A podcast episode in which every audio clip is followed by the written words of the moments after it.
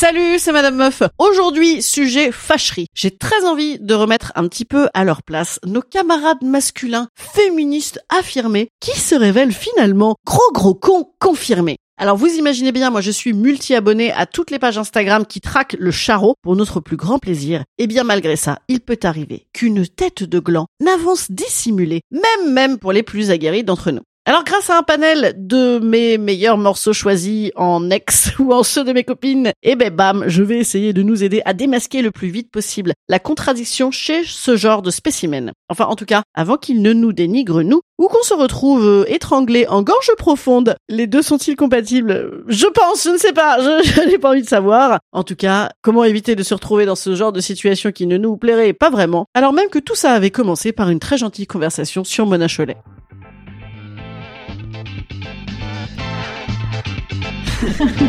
Salut, c'est Madame Meuf. Et bam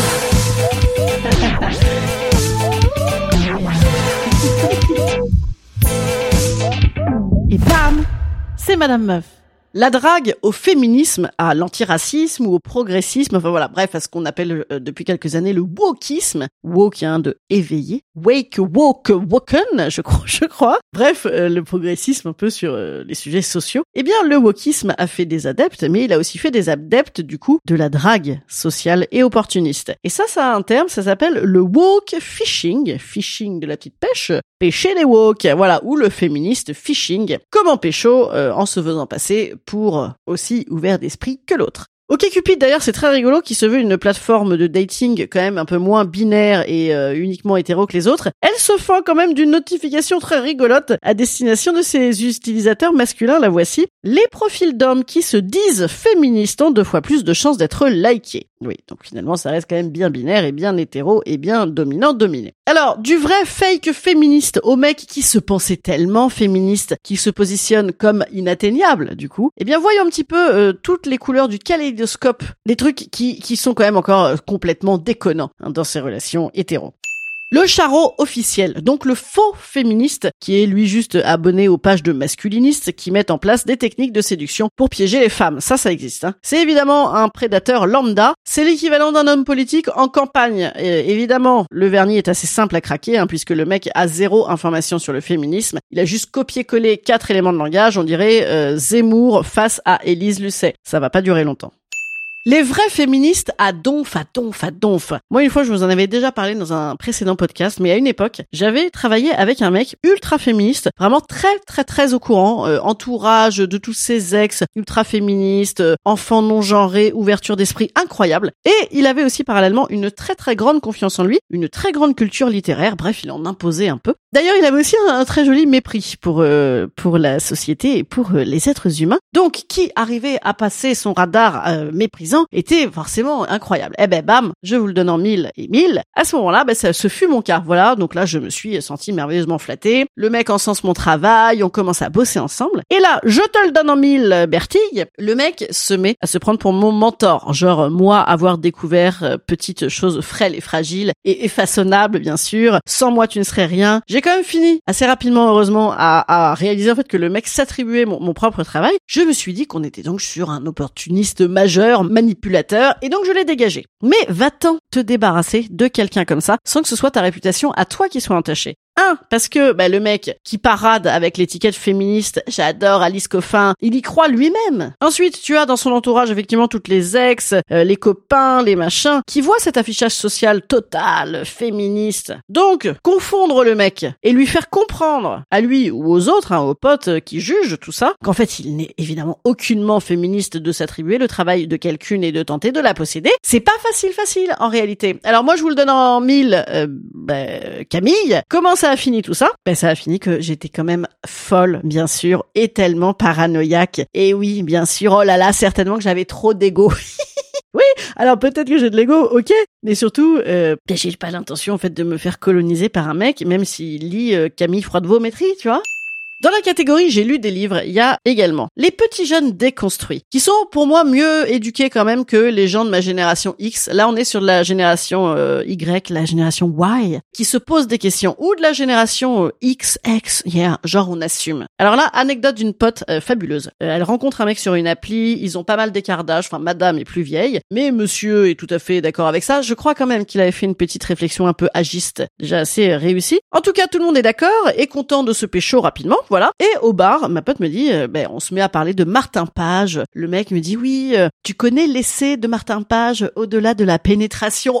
Oh, ben bien sûr Évidemment, ma néo-féministe de copine libre et assumée de, plus de 40 ans, déjà elle connaît et surtout elle se dit génial Oh là là, comme ces gourgandins de, de 30 piges sont merveilleux, toute cette belle déconstruction, waouh Ça continue ensuite sur du tu connais le terme circlure Alors là, c'est extraordinaire, on est dans une véritable leçon, une leçon. Circlure, vous savez, c'est au lieu de dire que c'est le pénis qui pénètre, eh bien on dit que c'est l'orifice qui englobe et entoure le pénis qui accueille. Voilà, donc c'est pour changer de point de vue et de manière de parler. Donc là, ma pote se dit pareil, le mec a l'air super au courant, il a l'air de, comprendre qu'il est quand même super chouette et, riche de repenser notre sexualité. Waouh, ça va être trop trop cool, ce gros kiff. Une demi-heure après, elle se retrouve chez elle, les mains attachées, monsieur en marteau-pilon frénétique, genre, euh, mais elle est où la belle conversation sur euh, les préliminaires? Ça devrait même pas s'appeler comme ça, c'est vrai, c'est du sexe en soi. J'adore faire plaisir à la femme. La femme, la femme, gros warning, hein, évidemment, gros signe d'alerte, hein, la femme, hein, l'espèce, genre euh, cachalot, c'est insupportable. Donc, je continue, mais en même temps, cette anecdote me donne tellement envie de, mettre des coups de pelle comme ça, que j'ai envie de vous faire un petit peu languir par une petite publicité, en espérant que le contenu ne soit pas en rapport avec des, des pioches ou des pieux. Voilà, c'est parti. Pub donc rappelez-vous, on est sur le plumard de ma pote, elle, elle, a les mains ligotées. Elle avait, je crois, donné pour ça à peu près son consentement. Elle avait dit une sorte de ah ben oui, alors pourquoi pas, ça va un peu vite. Ah ok, bon ouais. Là, la meuf est donc en train de présenter sa croupe au mec euh, prête à briocher son saucisson lyonnais. C'est circulaire en lyonnais. Voilà, je, sors de quelques dates à Lyon. J'avais envie, j'aime bien dire ça, briocher son saucisson lyonnais. Ça, c'est un peu horreur. Bref, le mec tente de passer par tous les orifices en même temps. là, ma pote se dit, oula, je sens que je vais pas jouir comme ça. Parce que bon, elle fait partie de ces terribles néo-nazis qui, un, connaissent leur corps, deux, euh, savent ce qui les fait jouir du coup. Et ben, généralement, il ne s'agit pas de 147 exercices de trucs semi-violents sans nuance. Donc là, ma pote, elle se dit, on va pas être sur une très très belle histoire de peau ou de partage. Donc, quitte à être là, autant au moins jouir sans laisser euh, le petit euh, mec là euh, partir dans sa caricature de plaisir de mec de 20 piges qui n'y connaît rien tout seul. Voilà. Hein. Donc là, elle commence à essayer d'orienter le gars. Bon, ça marche pas trop. Et le mec stop net en lui disant, non, vas-y, arrête de me dire ce que t'aimes, ça me fait débander. Donc là, ma pote se dit, ah putain, merde, là, au point où on en est arrivé, vraiment, j'aimerais bien jouer un peu, ce serait quand même bien pratique. Donc elle se met un autre scénario en tête pour euh, voilà tenter autre chose. Et là, le mec est à nouveau excité comme Jaja, alors même qu'elle n'était pas du tout dilatée, elle comme jamais. Citation de Bruno Le Maire, hein, pour ceux qui ne l'ont pas. Bref, ça repart euh, à nouveau sur les délires du mec. Vas-y, tu fais comment des gorges profondes et bam, étranglement. Étranglement, rappelons-nous, la nana a quand même toujours les mains attachées. À ce moment-là, euh, le risque de mort immédiat est quand même assez, euh, tu vois. En tout cas, c'est pas rassurant, rassurant avec une personne qu'on ne connaît pas trop. Donc là, voilà, ma pote sort immédiatement un gros stop, stop, stop, stop, et le mec dit non, ça suffit. Hein. C'est pas possible. Hein. Ah non mais t'aimes rien. Ah ben non mais dans ce cas-là, il faut un soumis hein, parce que tu dis trop ce que tu aimes. Alors, euh, je ris, car il faut rire. Ben oui, cher ami, si déjà on ne se connaît pas très bien, on ne sait pas ce que l'autre aime. Donc il est utile qu'il s'exprime. Oui, surtout, si jamais c'est bof bof parti comme il aime ou elle aime. Bref, cette histoire m'a terriblement fâché. Voilà, terriblement fâché. J'ai donc envie de la terminer en citant du Martin Page, hein, donc ce fameux ouvrage sur euh, Au-delà de la pénétration, la catégorie sociale qui connaît le moins bien la sexualité, qui en a la vision la plus caricaturale, est celle qui domine toutes les autres. Et oui.